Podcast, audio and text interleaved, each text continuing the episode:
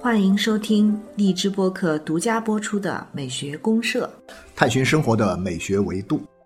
亲爱的听众朋友，大家好，我是生活美学观察家小明老师我是生活美学观察家可可老师，啊，欢迎大家，欢迎大家，欢迎大家。啊，柯老师，我们今天来聊一个有关这个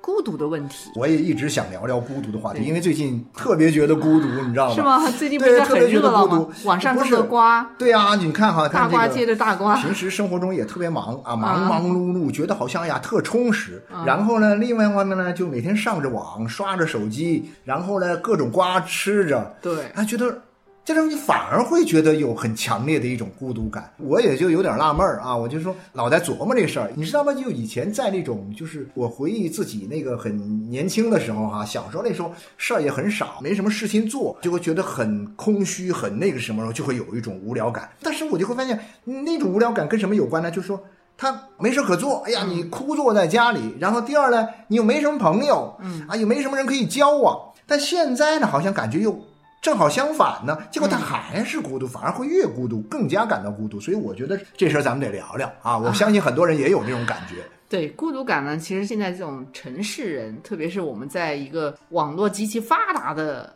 大城市里面，其实反而是倍感孤独倍感孤独，倍感。对，所以很值得聊一下，啊聊一下。那我们就是从美学，从咱们这种哲学意味上来聊啊，聊聊这个啊为什么这个互联网的这个时代更孤独更孤独。对对对，来看能不能把这个题给破一下啊，也为我们一个人自己各自寻找一个什么走出孤独的这样一种这个状态的一个、啊困境啊，哎，走出一个孤独的困境啊，提供一些这个路径吧。嗯，对，柯老师，如果我们讲孤独这样的题的话，我们要选一个什么样的音乐？哎呀，其实有好多音乐可以选，但是呢，我今天想选一个可能平时大家可能不是经常能听到的一首曲子。作曲家大家都知道啊，我想选的这个作曲家的是这个勃拉姆斯的啊，三 B 之一啊，三 B 之一，对对对勃拉姆斯第三 B 啊嗯。然后他有一首比较冷的一个片子，《空虚寂寞冷》，唯一的一首这个钢琴五重奏啊哦，，一部室内乐作品。嗯嗯啊，我们来听听这首曲子，因为我为什么选这首曲子呢？因为我觉得哈。这首曲子呢，其实在很大程度上能够反映了什么呢？反映了这个勃拉姆斯他作为一个乐坛的一个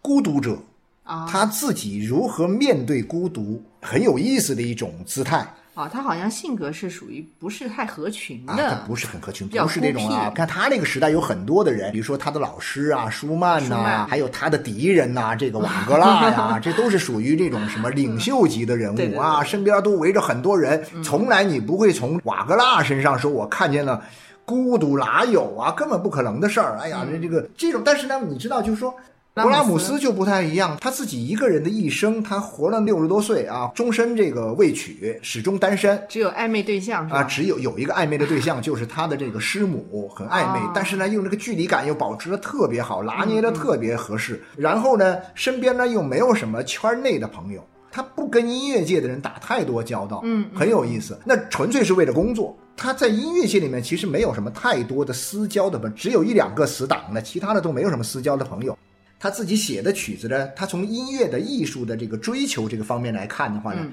他又是和当时的潮流又很不合拍。对他偏古典主义，啊，偏古典主义那。当时已经是浪当时是漫主义了浪漫主义的高潮。对对对对，这个时候世呢，纪，对十九世纪，这时候感觉到你做音乐的人谁都是浪漫主义者。对对对可是呢，他却有点逆历史潮流而动的感觉，老古董的感觉啊，有点老古董的感觉。就是你嗯发现他很有意思，而且他还有一个很好玩的东西是什么呢？就是说他始终没有自己的一个。固定的一个居所啊，我有一个家，在这个维也纳，在维也纳，他是啊汉堡人，啊但后来到维也纳去发展，维也纳那时候是音乐之都嘛，啊，各路的这个英豪都集中在维也纳。但是呢，以前我有一次我去这个维也纳呃维也纳玩我事先我就做功课的时候，我就想找哎有没有一个他住了几十年的这个维也纳的故居啊？啊，没有，他一直在人搬家是吧？人就一直在搬家，而且人自己不买房子，自己就租房子住，然后呢就到处不停的换地方，所以你发现这个人这个状态很有意思，像一个浮萍一样，在在这个世界上，但是呢。他又不是那种因为孤独最后就在历史中消失的人，他又没有消失，他的存在感又极强。对对对对对，所以我觉得我们在聊孤独的时候呢，嗯呃，我觉得我们来听听这个勃拉姆斯的这个音乐的话，我觉得哎可以体会到其中的一些妙处啊。好，嗯，先听一下。啊，先听一下啊，OK。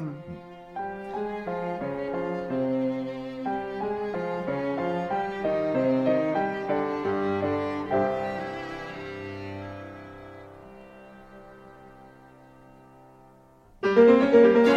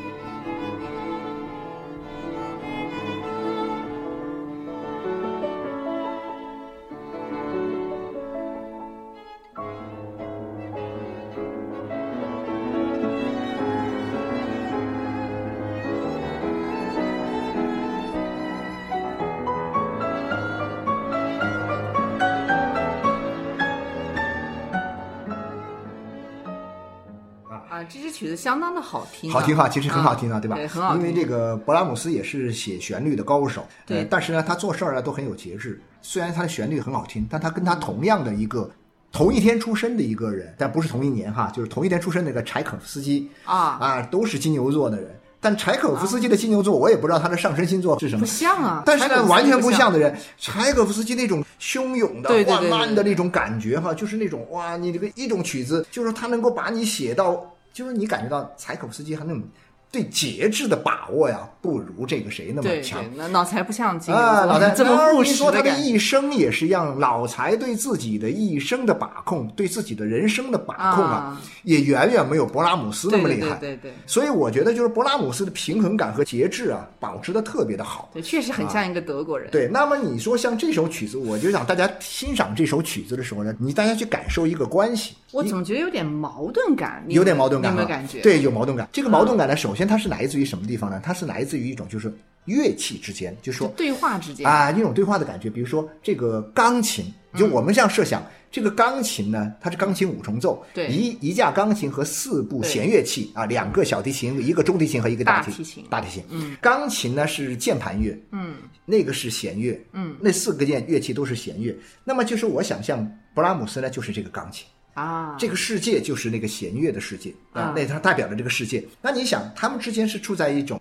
对立的状态的，但是呢，他又能够通过这个乐器，能够达到一种和谐统一。啊，一架钢琴在这里面呢，其实是有一点点孤独的，它是一个钢琴，嗯对着四个乐器。但是呢，你能看到什么呢？在这个对立当中，它其实能找到一种很有趣的一种平衡。一种平衡。对这种平衡感来说实在的，因为它是声音音乐，嗯你很难用语言去解释它，但啊你就听他的感觉。对，您这样解读以后，哎，我觉得我有一种什么感觉呢？就好像他这钢琴跟那另外几个弦乐之间有一种若即若离的，有若即若离的关系，你有没有这对对，种觉有有有得啊？就是太明显了。忽而好像亲近一点啊忽而又又疏离一点疏离一点，对对对对有这样一种感觉。所以这对我们理解孤独其实还是有很有很有启发的问题，对有所启发。对，没错所。以讲到这里，柯老师，我们先从孤独本身到底孤独是怎么回事儿？对，本身这个你说孤独哈，啊基本上我们每个人的生命来讲的话，都是不可避免的，啊，对对对与生俱来的。像那个谁，马尔克斯在《百年孤独》里面讲，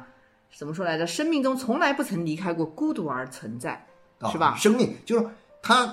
如影随形，它就是生命的一部分。某种意义上讲，嗯你刚刚说的这个《百年孤独》，我就想起一个有意思的事儿。啊我那时候最早看到这本书的时候呢，其实是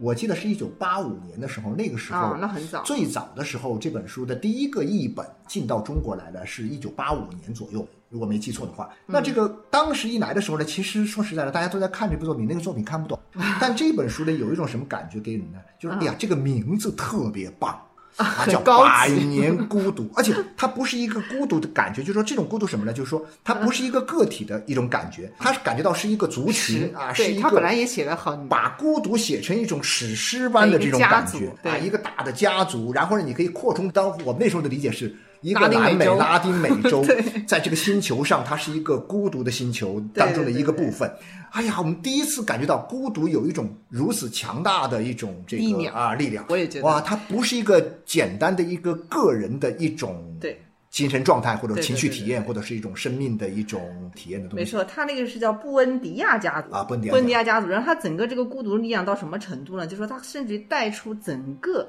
当时的一个就是拉美大陆的一种精神面貌，对对对，就拉美大陆跟西方的这种文明对抗的一种精，神面貌就会。感觉到什么呢？就那种感觉，会觉得说，好家伙，这个孤独一旦陷入到了一种这个不能自拔的状态的时候呢，就会因孤独而亡而死。啊对对对啊，就是你会感觉到这样一种状态。所以说，孤独在那个时代里面，我们就会感觉到，好家伙，这个对于我们当时的中国人来说，哈，就是我觉得我这一代人。它影响读这本书的感觉。啊，很深远。我们那时候与此同时的，与这个《百年孤独》同时很热闹、很流行的是什么呢？啊，那个时候有一个词儿叫“走向世界”。那个就热热闹闹，对，当。当然，我们后来说到了这个二零零八年的时候。后来我们一些这个六零后的人，有时候在一起聊天的时候，就会说嘛，我们那时候的中国是跟这个世界是隔绝的。然后呢，改革开放以后，我们打开了国门，然后我们开始跟世界打交道。那么在这个改革开放之前的很长一段时间里面，我们觉得其实是一种透过马尔克斯这个小说，我们会感觉到我们是被世界孤立的，或者说当然我们把世界孤立了，也可以这么理解对理解啊。总之是孤独的一种状态。所以呢，同时就会有一种什么走出孤独，其实就是走向世界的意思。啊，那么到了二零零八年的时候呢，这个阶段结束了，因为世界走向我们了 啊！我家大门常打开，欢迎您常来啊！就是那个奥运那歌曲是吧？那歌那歌都这么说啊。我们这时候前半段我们走出去了，后半段呢，好，世界走来了，那么就你来我往。那种孤独的状态，就某种意义上讲就结束了。没错。所以啊柯老师，您看您刚才讲的这个，不管是马尔克斯这《百年孤独》，还是我们说我们中国人从八十年到二零零八年啊这样的一个转变，它其实都有两层，就是说，一方面来讲呢，我们可能是。被孤独了，嗯啊，像当时他说的，整个这个家族在这样的一种拉美的这个环境里面，他嗯可能被整个西方世界的很多文明的东西就被边缘化对、被孤独了。还有一种呢，是他们自己选择了，他选择了他有一种孤独者的这样的一个距离，这样的一种骄傲一样的东西。对对对，其实孤独这东西很好玩儿，就是说我们先撇开其他的因素不聊的话，我们就孤独本身来看的话，你发现这里面它实际上是一种，里面也包含着一种矛盾的状态。矛盾，这种矛盾是什么？一方面你是被孤独，对我们一般讲到孤独的时候呢，好家伙，都肯定是被孤独了啊啊啊，别人不跟你玩儿，不理你，所以我们要逃避嘛啊，我们就逃避。但是另外一方面呢，它里面又有一个呢，你自己要去主动去选择主动去选择孤独的一种状态。对所以这里面它耦合在一起，我觉得特别有意思。对对，就可以来聊一下这个。所以聊了，但是我发现这个孤独啊，它是一种什么呢？是一种它有一个进化的历史。嗯，我觉得它有一个进化的历史。对，先在不同的这个时期哈，就是我讲，呃人类人类开始大面积的感到孤独，或者说是不管是被孤独还是自己去选择孤独，嗯，大概是从什么呢？我觉得是到了现代以后的事儿对，应该是啊，就是到了城市进程、化工业文明带来的这种城市化。然后呢，比如说就拿西方做参照的话呢，就是到工业革命成功，嗯，就是启蒙运动完了以后，嗯，就十八世纪那个时候开始进入到现代啊，我们讲的进入现代嗯现代社会社会。与此同时呢，那样一种个性主义的主张啊，自我的理念呐、自我就出来啊，这种观念也出来。嗯，那么这个时候呢，就我们感觉到人们开始大面积的进入到有一种孤独的一种状态。对那么这个之前，其实古代社会里面，我感觉到古代社会里面的人可能不是那么孤独，是不是？因为啊孤独的本质呢，它其实是一种，就是你要寻求一种同伴嘛，嗯，对吧？就是一方面，当然你内心世界足够有力量、足够丰富，你可能不需要同伴，你也能克服这个问题。啊，对对对。但是大量的普通人、平凡而言，还是需要有同伴，大家是一个集体，是一个团队，抱团是一团这个抱团儿。那么以前的古代的社会里面，是一个啊相对是一个熟人社会，中国就是宗族啊，对对对对的血亲关系啊来农耕的那种构构建起来的一种农耕的文明。所以在乡村那个时代，谁会说在村儿里你觉得你孤独吗？好像一般没有啊，一般没有。真正孤独的人是什么呢？就是那些文人墨客们。那文人像李白这种人，他会有孤独感的。他的孤独感从什么出来呢？因为他离开他的家乡，离开他的亲人，他开始出门了，他就开始孤独了。呃，然后呢，因为他出门的一个特点在哪里呢？我觉得就是这就是后面我们讲的工业社会、城市化出现以后，你进入到了一个陌生人社会。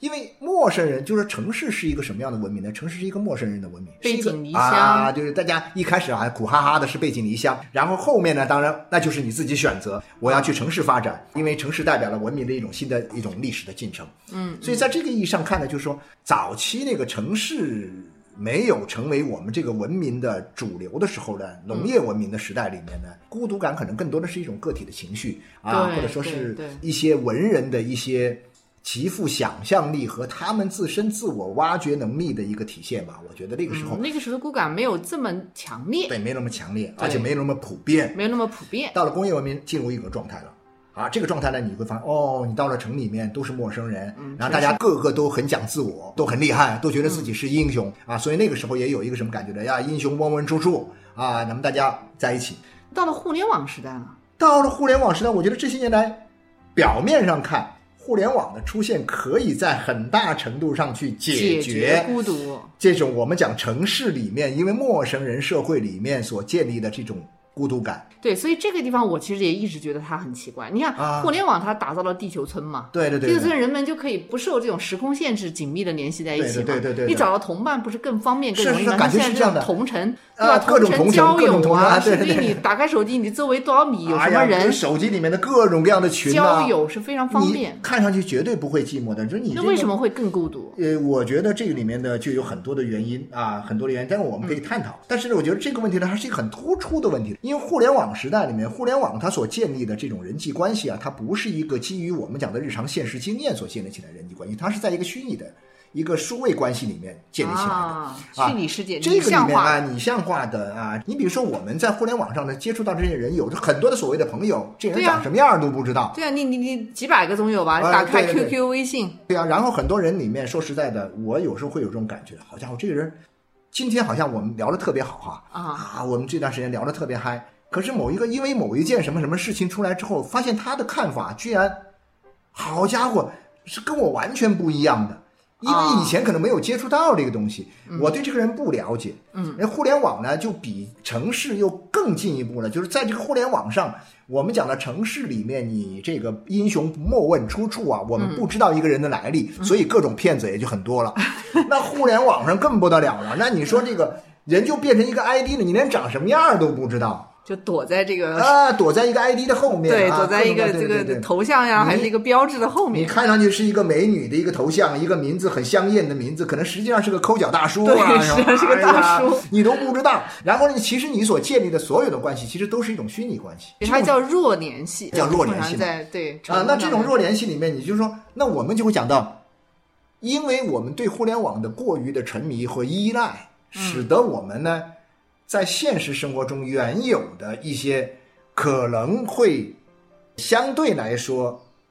可以维持的一些关系呢，我们都转化到互联网上去了。哦，对，然后互联网又不断的拓展了很多新的关系，这个时候呢，你就会发现，好家伙，你的孤独感为什么会强呢？你就会觉得这些关系你都靠不住了。何老师，其实刚才讲这个呢，我觉得之前看过有一个数据挺有意思的，就比如说一个人他如果每天上网五个小时以上嗯，啊，那他就有可能在线下就是日常正常的生活中跟人交往的就会要减弱减弱很多啊就是可能是减弱一半啊。就是有一个这种西方人的一个研究数据，我现在忘记它是就出处是哪里了，嗯嗯嗯但是大概是这样一个数据，就是说你的上网时间达到一定的度之后，实际上你的真正的人际交往要远远的减弱。而且这里面我再补充一个小的我的一个体验哈，就是说从这个线下的转移到线上来。我们现在生活中有很多本来是线下的朋友，但是因为比如说我们确确实实会存在这个问题，因为大家都很忙啊啊我们在一起聚的机会少对，时间我们干脆就在网上建个群，我们就在网上聊。限制。然后呢，网上一聊，你好像聊得很欢实哈，聊聊得很热闹。但是一旦偶尔一下线之后，在生活中一旦我们再接触的时候，你会发现糟糕，嗯，这个人好像跟网上那个人又有点不太一样货不对版的。货不对版，因为什么？我们已经习惯了这样一种方式，但是在现实生活中的那种方式呢，它又不能够同时复制到这个生活中来，你就会发现，哎，算算了，我们现实中我们就不见面了，我们要有事还是在网上解决吧。所以呢，你发现饭局就少了呀，我们在一起就很少去聚，但是呢，我们在群里聊的热火朝天，但是我们就，但这个时候你到了线下的时候，你觉得不适应，线下的不适应感就很容易带来，哎呀，觉得这个人很陌生。他也会觉得你很陌生，这个时候呢，因为这种陌生感会导致你的一种孤独。那对很多东西我们就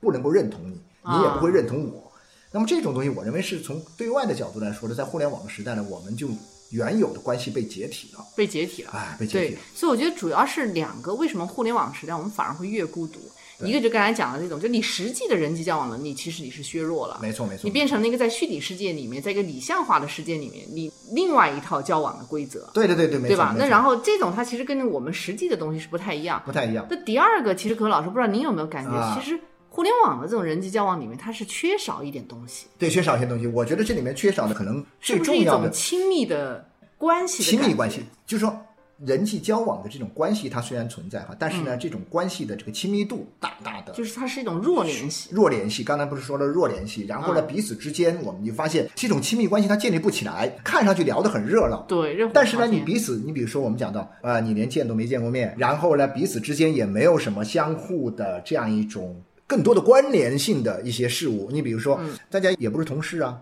也不是一个邻居啊，也不是一个什么，我们没有一个共同的现实的情境，嗯，去分享我们的经验。它最多是一种什么？我认为互联网上的东西都是一种互补性的东西。嗯啊，就说哎，你缺这个东西，我有啊哎，我有啊，我缺这东西，你有，然后我们互相聊、啊，聊哎，你聊得很开心。但是呢，我们最终还是要回到我们的实际的生活当中，这个东西没有办法接地气，我认为是这样的。嗯，因为这个关系呢，互联网，我认为我们建立不了一个能够让我们不会陷入到一种孤独状态中的这种亲密关系的条件，他不具备这个条件。对我也是觉得，因为互联网的这种关联度呢，它始终达不到一个亲密关系的这种联系度。没错，没错，没错。对，因为人跟人之间要想建立这种亲密关系，像我们原来看过那个罗兰米勒的那本书，啊，罗兰米勒的哈，那那是本名著来的啊。对对，美国心理学家写的都很实用，虽然是个学术性的书，但是写的非常很通俗，对，很很通俗，很好读。嗯，对他这种讲的人跟人的亲密关系，其实不限于是爱情啊，包括友情啊，包括各种。对啊，我觉得可以把他这个理论拿过来放到我们这里面做些解读嘛。你知道，就我那天还这个呃琢磨这事儿时，我就会想到，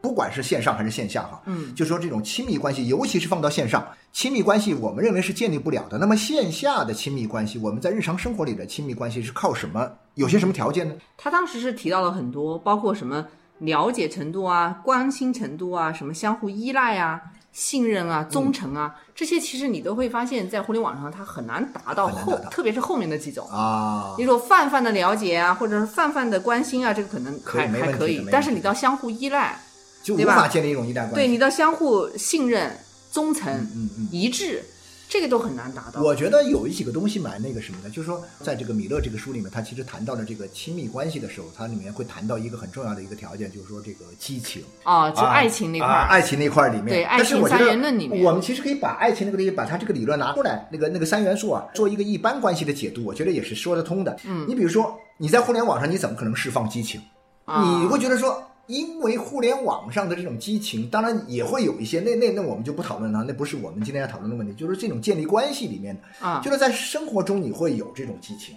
嗯啊，在生活中，因为两个个体是作为一个生命体，两个生命体它是可以相互碰撞，然后呢产生什么呢？产生一种燃烧的这种效应的，就类似于我们讲激情的。你比如说，我能看到一个真的人，哎呀，这个人让我怦怦心动，嗯，跟你在网上拿一张照片到我面前炫两下，这是完全不一样的嘛。对，那你就算你在网上你跟我开视频，你就算跟我开视频，这种激情，我认为跟现实生活中的激情，它还是对，那是个拟像化啊，是个拟像化的东西，始终是一个拟像化的。所以我觉得，因为在互联网的这个关系里面，我们不能够建立一种激情的啊这种碰撞的这样一种关系，对，进而他其实激情之后就是要建立一种亲密关系了嘛。要亲密关系。我对这种亲密关系、这种亲密性啊，我更多的可能把它理解为，不知道对不对，就是说，嗯，我更多的喜欢把它理解为一种日常性。真正的亲密关系是要不仅能够承受激情、释放激情，它其实更多的是要去什么？要去承受这种日常的琐碎的这种时间的东西。是的，他这个在《爱情三元论》里面也提到，就是说激情可能容易一些，嗯。啊，你两个这种荷尔蒙一碰撞，可能激情就来了，对就来了，对。对，但是呢，亲密关系是非常难的。对亲密关系。亲密关系它是一种相对恒定的，这个在互联网环境确实是包含了好多的，像您刚刚说到的一些什么互相依赖、依赖呀、呃忠诚啊、信任，信任啊，这个东西就没有办法在这个里面建立起来。你的对日常生活这日常生活很难，这个就很难。那这样的话呢，你肯定就会有孤独感嘛。你在这聊了半天，什么也没那什么，你就不像我们讲的，在日常生活里面，我们忍受一日三餐的这种平庸和无聊，但是我们可以。做一顿好吃的菜啊，啊我们可以一起分享某一个什么，比如我们可以坐在一起，坐在沙发上，我们去看球，我们去喝啤酒，那这种感觉是不同的，是吧？是是，现在呢，其实我们像很多年轻人来讲，他的爱情啊、婚姻啊，都很容易出现问题嘛。嗯嗯嗯，其实都跟我们这种建立亲密关系是有一定的联系的。对对对，对，就是互联网的世界呢，就让我们学会了大量的怎么样去用一种网络交往方式对对对，来建立人际交往，但实际上真正的人际交往，像我们说的，不会让你孤独的，让你觉得有同伴的人际交往是需要建立亲密关系的。对对，然后还有一个东西，我觉得很重要的一个条件，也是这个米勒在讲的这个爱情里面说到的第三个条件，就是这个承诺。因为在关系里面的这个一定包含着契约的成分在里面。嗯嗯我们彼此的承诺，基于我们的承诺，我们建立某种契约。那么这种契约呢，可能有的时候当然不是纸面的契约，它是一种默契、啊，或者说是一种相互的这种习惯所形成的一种相互的承诺。但是在互联网上，我们说崩就崩，说散就散，啊，互联网很容易的吗？是不是实现。我说取关就取关，说那啥就啥那样，是吧？你嗯在生活中还不一样，在生活中我还能死缠烂打一阵儿吧，是不是？啊，你想跟我分手，我还我还没那么那，但是你在互联网那边，要分手分分分钟把你一取关，被他拉倒了，就这事儿就不存在了，拉黑了是吧就拉黑就完了，你知道？所以我觉得在这个意义上讲呢，就是说没有安全感。没有安全感，然后呢，所以说你就会觉得特别的孤独，所以你看上去是很热闹嗯啊，在互联网时代，但是因为你建立不了这种亲密的关系，嗯所以呢，你就会觉得特别特别的孤独啊。没错，没错。其实呢，还有一个问题，柯老师，我也想跟您探讨一下。啊其实刚才我们一开始就讲了，孤独是无可避免的嘛，对对对与生俱来，对对对如影随形，嗯对吧？嗯但实际上，孤独呢，它也未必都是坏的、不好的，因为我们一听到孤独就想逃对，嘛其，实我们一开始不是讲到它的矛盾性嘛？对它还有一个选择孤独就是享受孤独啊。我们想这个东西里面，我觉得这个啊享受孤独里面，它其实是蛮有意思的一点，就在于它是你自己去，比如说你在人群中觉得很烦、很闹的时候，啊，我就要抽离这个人群，我从这个喧闹中抽离出来。那么这种感觉，我认为是什么呢？就是说是我们自己选择的一种，嗯，呃，孤独感。嗯。这种孤独呢，它是一种很，我觉得是一种挺美好的一种体验。对，其实孤独它有两种结果，嗯。一种呢就是沉沦。啊。啊，就是说你在这种孤独中，你觉得你被独立出去了，嗯。然后你被边缘化了，嗯。然后你心情很沮丧，然后你整个人陷入自我怀疑，你就沉沦了。啊，对对对。那，还有一种可能性呢，就你升华了，哦，就是说你在这个中间反而聚集了孤独中升华，对，在啊孤独中聚集了内心的力量，啊，然后你去直面这个孤独，因为孤独有一个特点，其实你越逃避越孤独。没错没错，很多时候就是你，比如说为什么我们会很多人选择在互联网上逃避孤独呢？因为他觉得互联网热闹呀。啊啊，你一上互联网，你忙不过来，哪里还有时间孤独呢？结果就沉沦了，结果你就会发现，对，要不然沉，要不然你感觉更孤独，对不对没错没？错会有这种你感觉，更孤独、更沉沦，所以他这种情况就挺有意思的。然后，啊然后其实我们这种直接聚集内心力量里面呢，其实在这种面对孤独里面，这种升华呀，它其实是一个正面的东西。嗯正面。所以我们讲，就是说，其实我们要学会摆脱被孤独，啊。又要同时要学会我们主动去选择孤独和享受孤独。啊，这个就是比较难。啊，这当然会很难。但是我觉得这个东西呢，其实一个意识很重要，所以这就叫摆正一个认识吧，对孤独的认识，不要觉得说孤独是一件多么吓人的事儿，对对，不要那么简单的去理解孤独。好家伙，一孤独洪水猛兽来了赶紧跑了，不是咕咚来了。以前有个 有个童话故事叫《咕咚来了》，咕咚啊，咕咚来，大家都跑是吧？孤独不是咕咚啊，我觉得，因为我们有的时候呢，就是说，其实是一个态度问题，就是说，有的时候确实是，当我们眼看着要被孤独的时候，我们怎么样去迎着孤独而上啊？对对，没错没错，去。然后另外一个方面呢，我们有时候真的是需要。选择一下孤独，有时候人很容易是这样的，人有时候会很容易沉迷啊。就是说，当你在人群中陷入到一个喧闹啊，那种好像是这个呼朋唤友啊，这个觥筹交错呀、啊吆五喝四那种感觉的时候，啊觉得自己特那什么，往往在这个时候就特别容易迷失掉自我。对所以确实是越热闹的时候呢，就要越学会抽离自己，嗯适当的抽离开来，保持一点距离感。保持内心的一种距离。但是，一旦当你觉得说大家都把你甩很远，大家都不理你的时候，你得赶紧要凑上去啊！其实就很简单嘛。对，我觉得就像那个勃拉姆斯的，像勃拉姆斯这这种感觉，钢琴五重奏，那个对对钢琴跟大提琴、小提琴啊，你一旦若即若离，你想把我甩了，那没门儿啊！我得赶紧要凑上去，跟上。啊，要跟上。但是呢，一旦跟得太紧呢，我又会淹没于其中的时候呢，迷失了我得赶紧要抽身抽离出来。对所以这种若即若离感呢，我觉得是我们人跟社会保持的这种关系当中的一种比较好的一种状对态，，也是处理孤独感比较好的一种状态。比较好的一种状态因为。孤独是无可避免。那这种情况下，你一方面你内心确实也要正视孤独，没错，嗯，要想着法子去消化和理解，它。没错，没错。但另外一方面呢，你确实也需要去寻找同伴来帮助你克服这种。当然，你要知道，就是说，人最终克服这个孤独的最根本的还是那个什么，就是像马斯洛这个那个心理学里面说的那种自我还是要自我实现啊，自我价值实现呢。那我们用一些很很庸俗的话来说，呃，就是你成功了也好，或者说是你觉得自己特别牛了也好，啊、自然就相对来讲，那个时候的孤独感就会对，啊就就是你、你你会少一点壮大了嘛，内啊，你心强大了嘛。对当然就说你有时候你站在巅峰之上啊，那时候独孤求败的时候，那种孤独是很高级的孤独了，那种孤独我们 前不见古人，后不见来者。对。那种孤独，我觉得有的时候是你求也求不来的，那一辈子都费尽千辛万苦都不一定能求来的。啊对对对对，这种孤独感就是非常对，高然后你但更多的孤独感还是什么呢？还是一种好家伙被别人甩掉了之后心慌慌，好像没人理我呀，没人跟我玩啊，没人那个认可我呀，没人这个肯定我呀，这个时候的孤独感，我认为在这个时候呢，